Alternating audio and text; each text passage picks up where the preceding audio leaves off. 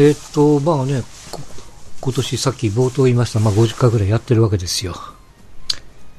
で、何やったんかいなってザラザラっとさっき見見ながらやってたんですけども、年明け早々にも現役ドラフトやってるんです。ルール5ドラフトなんていうのはね、何喋ってるか全然覚えてないんですけど。あとやっぱ高校スポーツの商業化のお話、もうチンバレージャーが言ってたのかな。うん。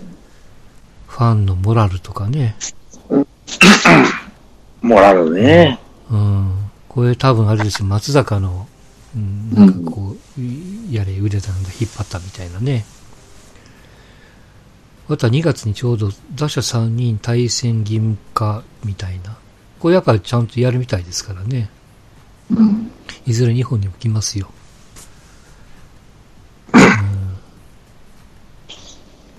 あとは、えー、まあ巨人主催のゲームダゾーンが始めますとかね。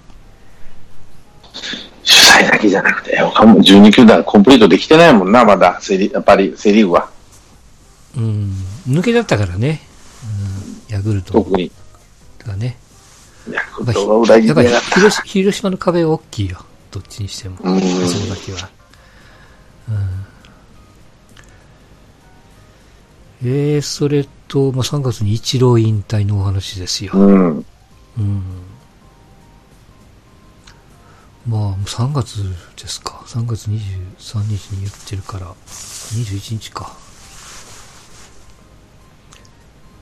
まあまあ、草野球やったり、なんかもうね、自由にやってますけども。うん。なんか張本がアホかって言ってるんでしたっけ？あ、そうだっけなんかもうちょっと、なんか球界にどうこうって言ってるんじゃないですか？なるほどね。いいんじゃないの？うん別に。ね選手引き連れて。うん。うん。悪いことじゃないと思うけどね。で、この間にあれですよ、まあ、ピエール滝の話とか、うん。えーっと、だ うーんと、あ、証券の話、証券がなくなった話ね。なくなった。それは今年だったんだ。うんで、えー高校野球のサイン盗みの話ね、はいはいはうん、ありましたわな。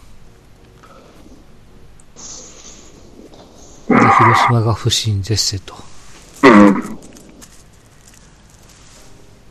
えーっと、阪神論っていうのもちょっとやりましたけどね。あとは審判がよそ見してましたみたいな話とかね。うん。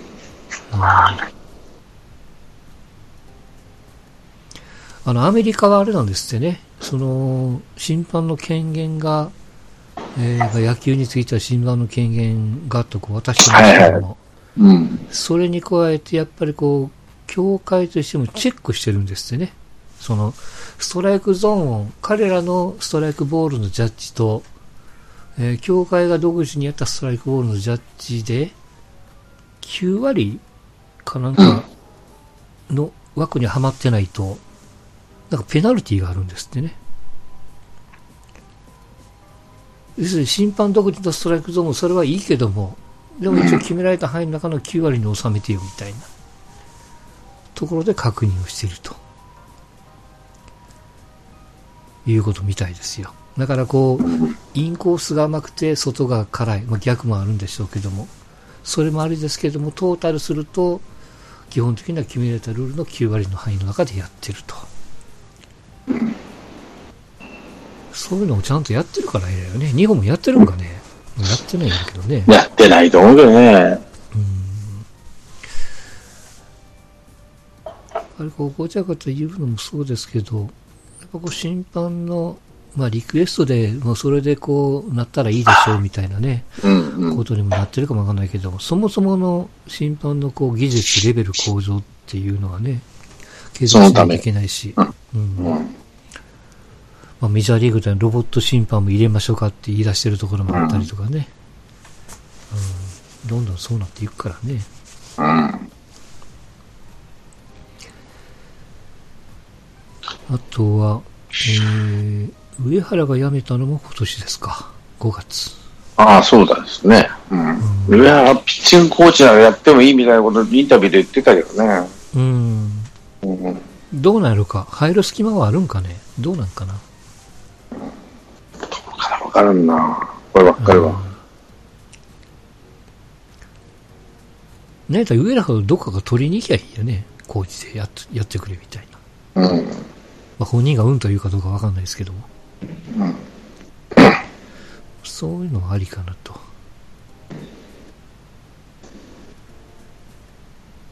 あともう、こう、えっ、と、セリーグ DH 導入のお話。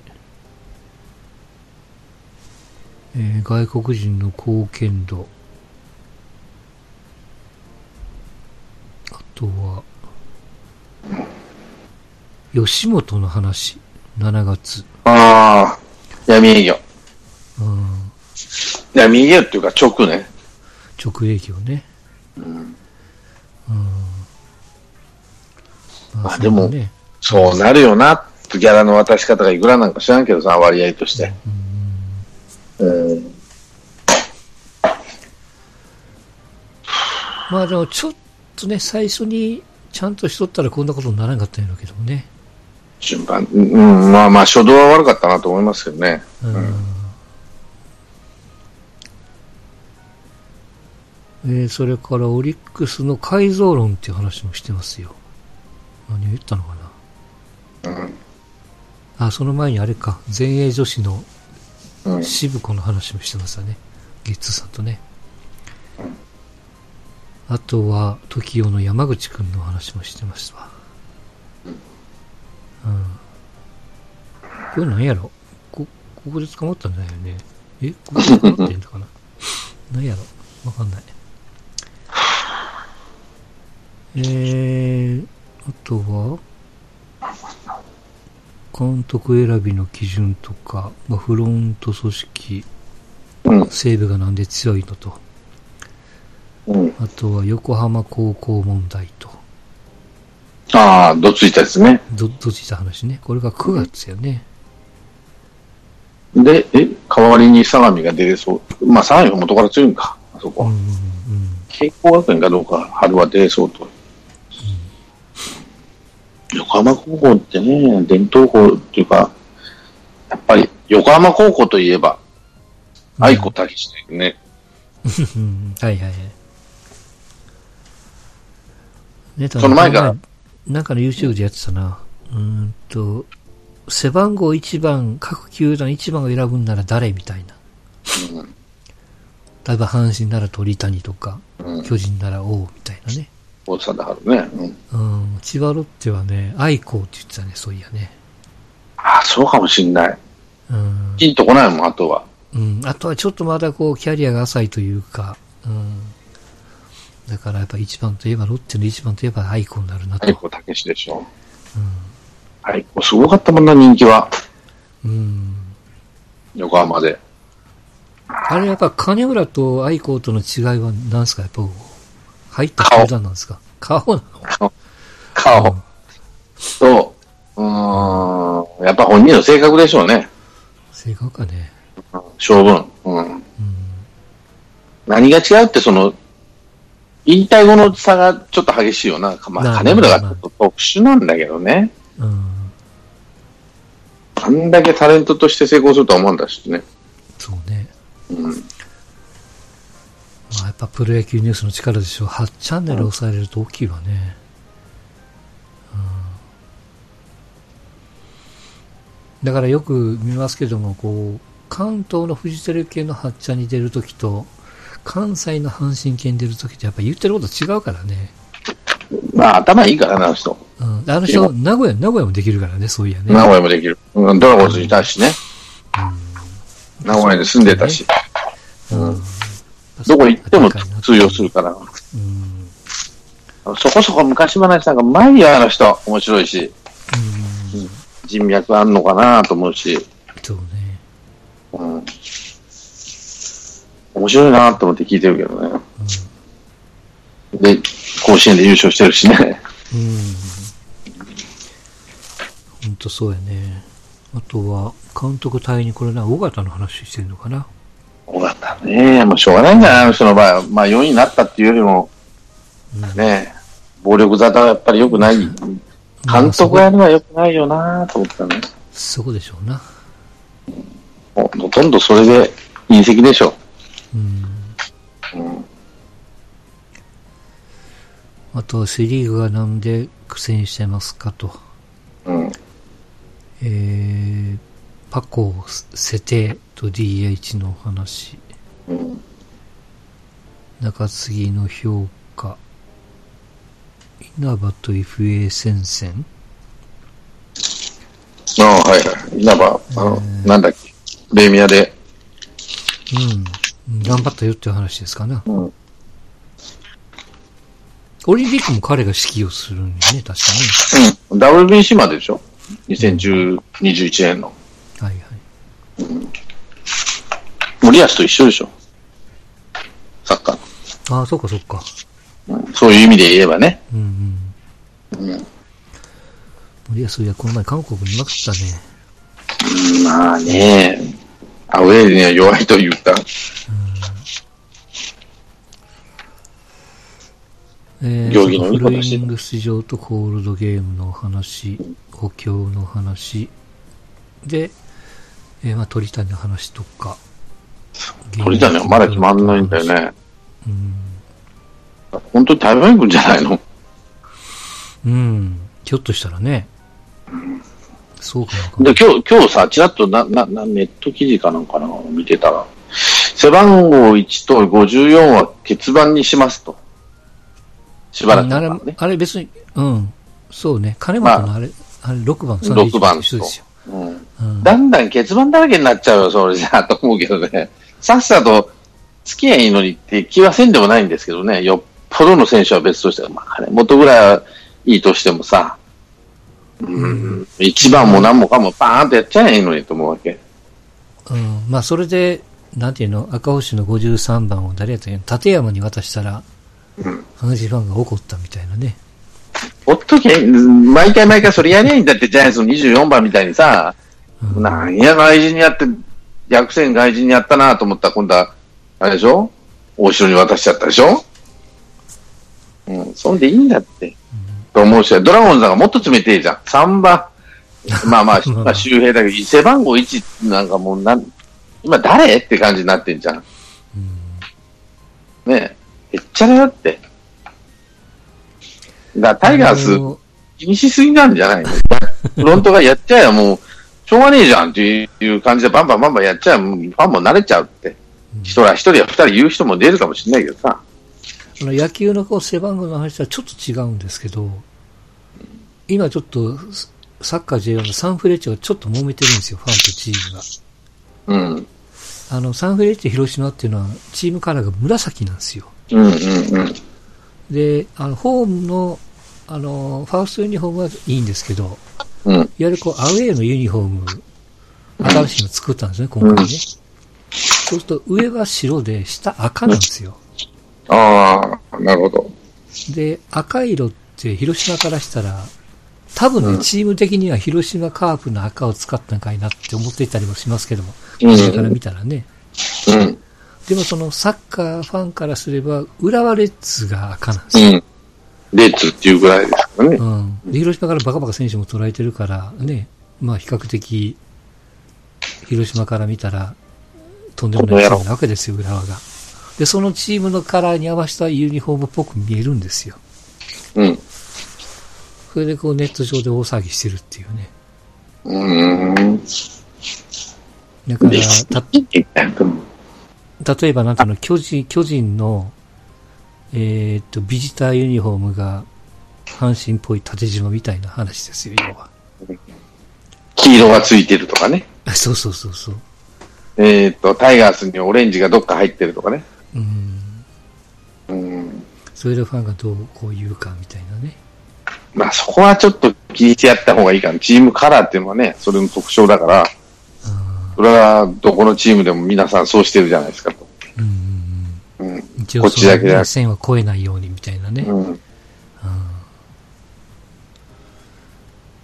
そうなんですよね。だから、ああいうそのいろんなユニフォームを作るのもいいけども、結局みんな逃げるところって黒っぽい色逃げるっていううね。うん。ん。まあ、たまにしか着ないからっていうのがあるんでしょうけども。うん。まあ、ユニフォームも、まあ、それ気に入る、気に入りながら、サッカーの代表のユニフォームもぐちゃぐちゃ言われてるからね、あれね。なんかこう、アルファシャツっぽい代表ユニフォーム知ってます？青いブルーの。うん。柄が入ってるユニフォームね。はいはいはい。うん。あれがもうよろしくない的な。うん。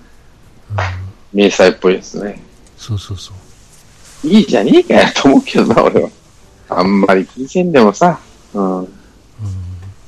まあそれで伝統を守りゃいい、で、ある程度の伝統を守って。うん。うん。ガタガタ言うのほっときゃいいんだって。ちなみに巨人以外のユニフォームで一番こう、なんていうの、チームの、ユニフォーム単体で気に入ってるチームってどっかありますか？ライオンズ。あ、そう。うんライオンズの、あの、今のマジョスティックスになってからはあんまりなんだけど、うん。ライオンズのあのなんだっけ、ナイキでやってた L だけの胸のやつは、ホームユニフォームがかっこいいなと思ったね。あ、白地に紺のラインみそうたいなやつですか？そう、そう。あの、突然変えたじゃん。ブルー、あの、はいはいはいライトブルーからうんのここに。で、うん L だけじゃん。左胸に。あれはかっこいいなと思ったね。うん今でもライオンズとかっこいいなと思うし、センスあるし。うん。紺色って使ってるチームってあるんやったっけ？あー、あオリック、オリックスフリックスか。うん。だって赤か紺かぐらい、まあまあ黄色、オレンジ、黄色、オレンジ、青、赤、これぐらいでしょ。紫って野球チームはないし、うん、あと黒。黒、黒って言ったら日ハムか。日ハムじゃない、ごめん。えっと、ここだ。えロッテ、ロッテか。ロッテになるか。うん、それぐらいでしょ。だから、い黄色は、まあ、タイガースはワンポイントで、マッキーキーマンたまに着るけど、基本としてはワンポイントの色ですね、ジャイアンツも。オレンジは。基本黒じゃない。でドラゴンズは青っていうのはもう誰でも知ってるようなあれで、ベイ、ベイもそうだし、タイガースは赤、赤だし。あと、巨人ってあの、ビジターユニフォームって今はグレーでしたっけ？ブルーでしたっけ？グレーか。今年からグレー。うん。去年まで青かな。うん。一昨年かな。青。にしてまあ、青の方がいいんやけどね、なんとなく。巨人。うん、あ青は、うーんなんだっけ、V9 時代と藤田さん、藤田元氏あそうかそうか。第はいの時はブルーなんですよ。うん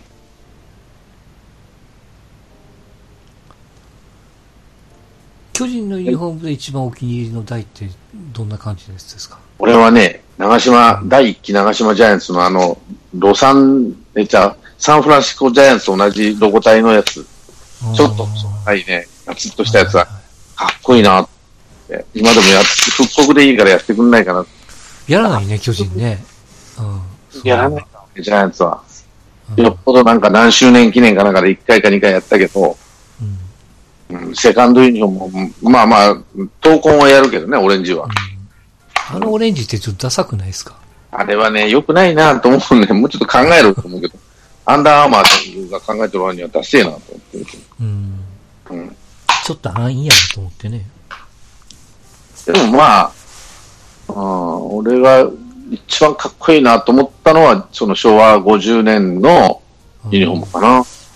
うん。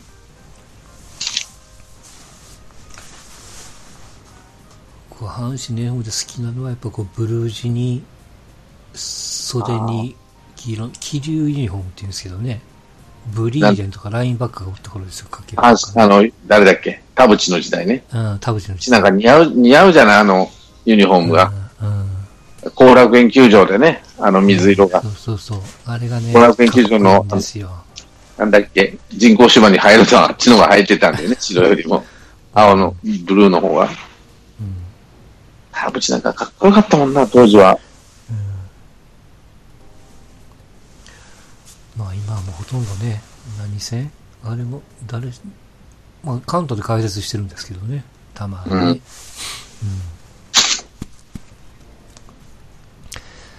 まあ、ユニフォーム、今年はそんなにユニフォーム変えたところがないのか。まあ、ちょいちょいそのメジャーっぽいね、中日なんかは特に、まあ、ドキドキ意識したりとか。ジャイアンツはアンダーアーマーと2年契約延長したから、もしかしていじるかもしれないなと思ってね。うん。アーマーとやったから。阪神今年はあれでしょ、ビジターだけいじってるんですよ。あ来年か。あ、なんか、なんか、色がか、グラディエーションみたいな、途中で変わってくるような色ね。うん。ちょっとあんまり出す、あんまり良くない。わかんないけど。うんユニフォームもね、強けりゃ何も言わんなって誰も。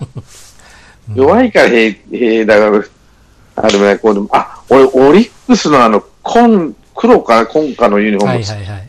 あれかっこいいよね。あれかっこいいなと思って、ううん。あの、メルリン認知みたいなマークでさ、お、かっこいいじゃん、これ、と思って。そうそう。あと僕好きなのね、楽天のあのエンジ色ユニフォーム好きなんですよね。ああ、ビジターの方ね。うん。たまにこう、サードユニフォームで黒っぽいのもあったりとかしますけどね。あ、それとね、昔のユニフォームで好きだったロッテだね。かいいなと思って。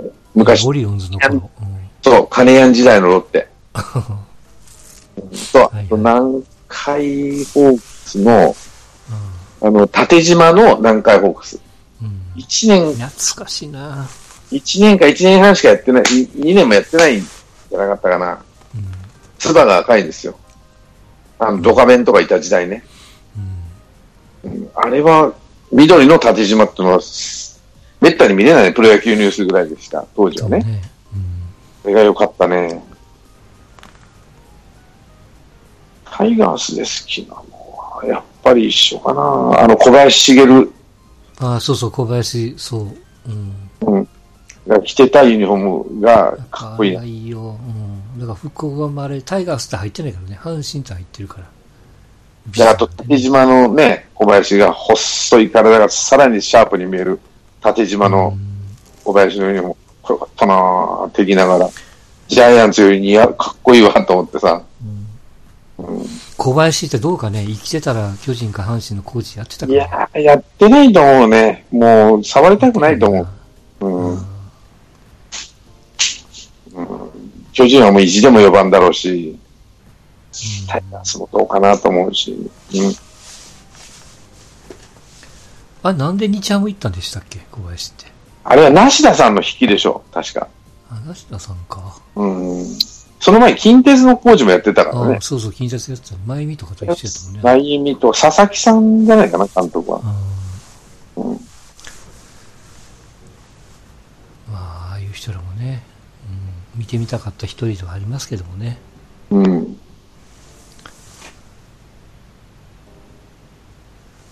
まあ、2020年、はい、野球はどんな順番になるか分かりませんし、何が起こるかも分かりませんが、はい。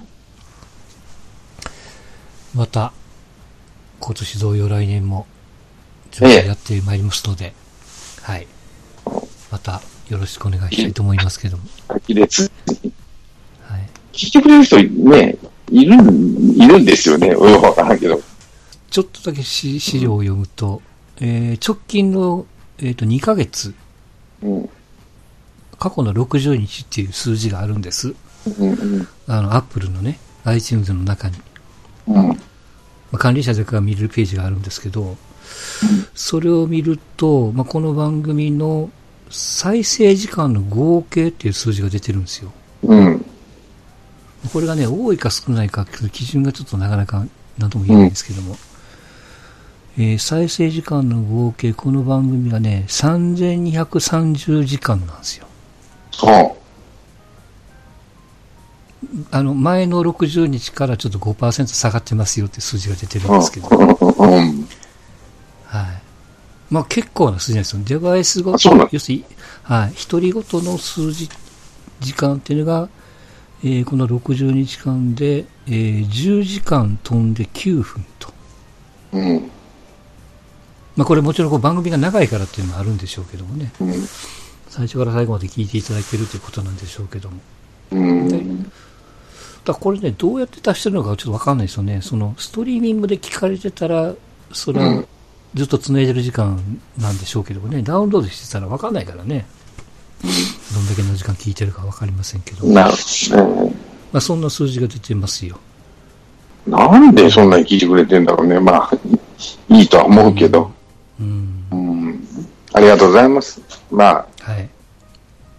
どどういう、まあ、あんまり評価は気にしてないんだけど、悪口言われようがね、青年さんみたいにね、悪口言われようが何言われようが俺別にいいかな、好き、好き放題喋ってんだから、ただ、ね、あの、なんていうのかな、誹謗中傷じゃないけど、その批判はするけど、誹謗中傷はあんまりしたくないなっていうところもあるし、うん。批判は当然ね、プロに対してはするだろうしね、プロとかそういう人たちにはね。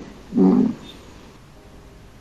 まあだから、それあ、あの、いろいろ、なんていうの、こうまあ、素人目線でいろいろ話をしてるんで、その辺の裏付けじゃないけども、まあ、そういう、例えばわかんないですけど、まあ、元プロの人とか、うそういうん人に精通されてる人とか、うんっていうのを、まあ、読んでもいいかなとはちょっと思ってますけどもね。まあ、業界の方、ね、ど、どんな、我々もさ、まあまあいい大人なんで、はい。まあ30年以上仕事をしてるわけじゃないですか。うんまあ職種は別としてねいろんなことと。うんだからやっぱそうすると業界内のその事情とかあるじゃないですか。うんありますねで、。スポーツ界とか、まあ芸能もたまに話してますけど、うんそれってのは表に出る、なんていうかな、えー仕事なので、うんその、なんていうかな、我々が知らない、表面しか、あの、見せる面は本当に表面でしかないかもしれないのでね、うん、もちろんもちろん。一部を、一部が全部になっちゃってるかもしれないけど、我々が。だから好き放題言ってんですけど、うん。まあできるだけね、その業界内の、まあ、ど、どっちにしたって日本社会、まあ世界、世界市場も含めてね、社うん。そのなんていうかな、えー社会の一員、彼らも社会の一員なので、そこにはめて話をした方がいいのかなとかね。うん。なんでそういうことになるかって、例えば、儲かる儲からないっていうのが一番重要なファクターっていうかさ、ファクターっていうか、うん。その、結論は儲ける儲けないね。どんな仕事でもそうなんです。うん、そうね。うん。そこをやっぱりベースにして話しないと、何が正義かっていうのは分かんなくなってくるんですよね。うん。やっぱり企業って何が一番大事なことかって言ったら利益を上げて、うん、社会貢献もしなきゃなんないけど、社赤字で社会貢献してたらバカなんで、これに関してはね。やっぱりそれなりにとプロジを出さないとトータルでお話をする場合と、ポイントを絞って、まあ、例えばその強くするしないとか、うんえーそのファンに対しての思いがあるとかないとかっていう、うんポイントを絞る話と全体論とではやっぱりちょっとね、軸が違うから、あの、パッと聞いてると話がブレてるように聞こえるかもわかんないですけども。基本としてはね、強くするイコール、まあ、俺の考え方としては、強くするイコール儲けるっていうことなんですよね。利益を上げようとすると、やっぱお金をかけて設備投資じゃないけどさ、投資をして、その還元をして、利益を得て、それをまたさらに、なんていうかな、得た利益で、さらにそう投資をしていくっていうのは、いい循環なので、やっぱお金をかけることが正義にならないと、うん。その業界は絶対反映しないんですよね。うん。うん。お金ってじゃあ何にかけるかって、まあ、せ一番はやっぱ我々は選手のファンなので、うんその、球場が綺麗になったとかさ、うんえー合宿場がかっこよくなっ良くなったそれも含めてだよ。それもいいことなんだけど、やっぱ選手の年俸に反映さし、儲かったんなら、ちゃんと選手の年俸に反映させてやって、ね、モチベーション上げるなり、自己管理するなり、自覚を持ってもらうなりして、さらにいいプレーを見せてもらうと。それがひいては業界の発展、維持になっていくし、若い人たちが入ってくるモチベーションにもなるっていうのは、僕は、えーっと、正義だと、正義って言ったらおかしいな。それが社会、社会っていうか、資本主義社会の、な、なんていうかな、正正義だと俺は思ってるんで、うん、そこのところがブれぶれると、おかしくならないって話なんですよ。何のためにじゃあ彼らの野球チームを持ってんですかって話になるとね。社会貢献も大事です。けど、選手の評価するじゃないですか、選手個人の。まあ、そのチーム、えー会社としての評価はともかく、選手としてのその評価に対して、ここに、えー結果以外のファクターっていうか、多分好き嫌いとか、そのタイプが合う合わないとか、それをこう混ぜ込んじゃうと、もう、わかんないですよね、一緒の目で見れないから。そう。だから、なんかファン、ファン、うん、うん、ファンなんだけど、確かにファン目線で結構なんですけど、でも、うん。それじゃあ皆さんと同じではないんだけど、その社会人になって我々も一応、えー まあ、お多い少ないは別としてお金を稼いで、その社会、会社の中の一員として、うん。えー、なりわいをしてるわけなんで、やっぱそこを基本に考えて、まあ、自分の尺度じゃなきゃね、だけじゃなくて、ってことをいろんな人の尺度、尺度っていうのかな。うん。でも、やっぱり、うん、基本としてはそこだと思うし、それを、まあ、野球っていうのは、やっぱり夢のあるスポーツだと思いますから、野球に限らずスポーツっていうのかね。うん憧れるもんだから、お金だけじゃないよっていう人もおるかもしれんけど、やっぱりでも、対価に変えないと続かないと思いますよって話なのね。うん、だからこそ、まあ、今言ってるように自分の意見があります。それから相手の意見があります。この配信で言ってる意見がありますと。うん。で、まあ、正解がどれかはそれは皆さんここで考えていただくんであってその対比するその考え意見思いみたいなものをこうね聞いていただけると自分の考えが膨らむかわかんないし考えが変わるかもわかんない、えーもっと言うと対抗意識をもっと持つかもわかんないけども、まあ、その辺が一つのこう、まあ、自分のその特定のスポーツある選手に対してのその思いの尺度になるんでね。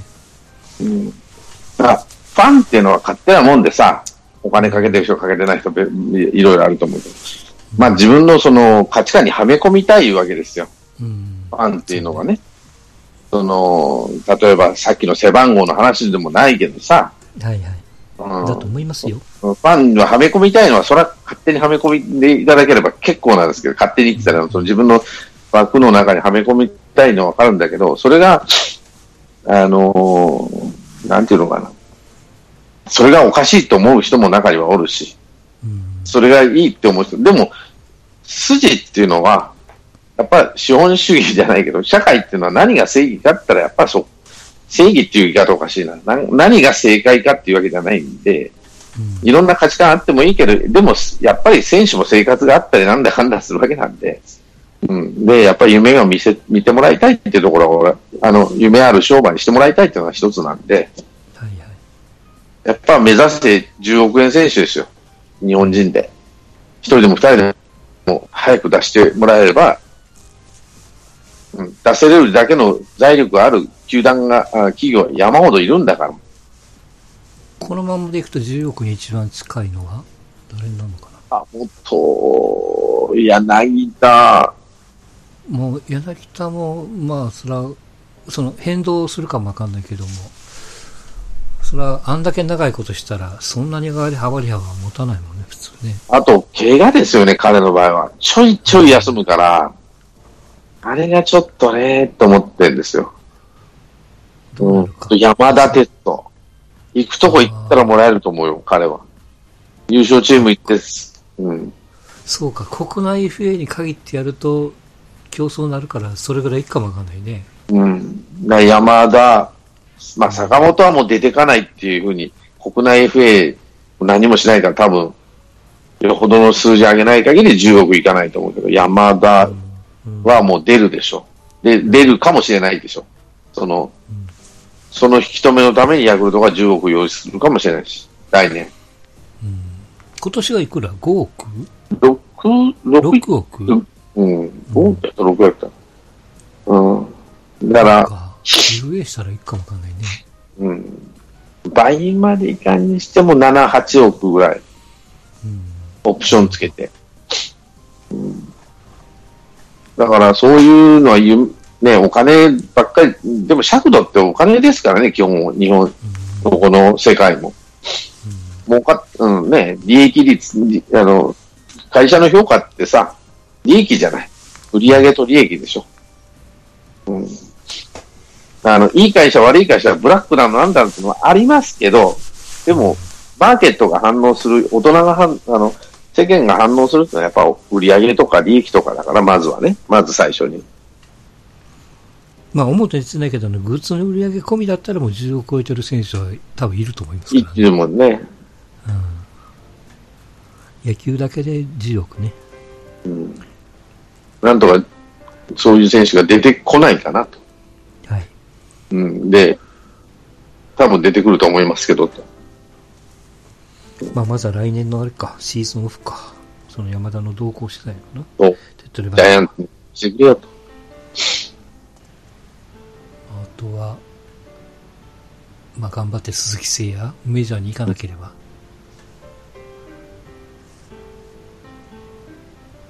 そんなとこですかね。はい。はい。